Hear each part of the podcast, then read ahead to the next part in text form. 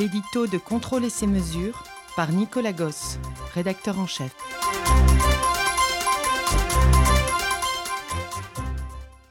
Elle nous invite à l'optimisme. Optimisme, c'est bien le maître mot de ce numéro de printemps.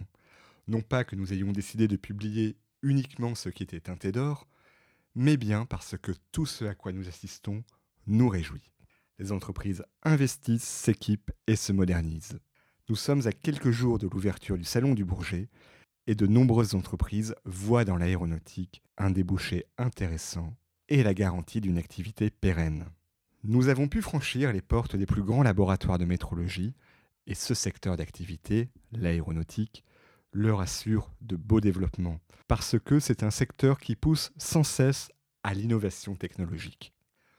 Notre dossier ce trimestre se concentre sur les matériaux composites indispensables en altitude et ailleurs. Dans l'aéronautique et dans d'autres secteurs, les contrôles et l'analyse de la santé matière connaissent eux aussi un regain d'activité. De même que les acteurs du secteur et les universitaires investiguent en profondeur, de même, les tomographes vont au cœur de la matière.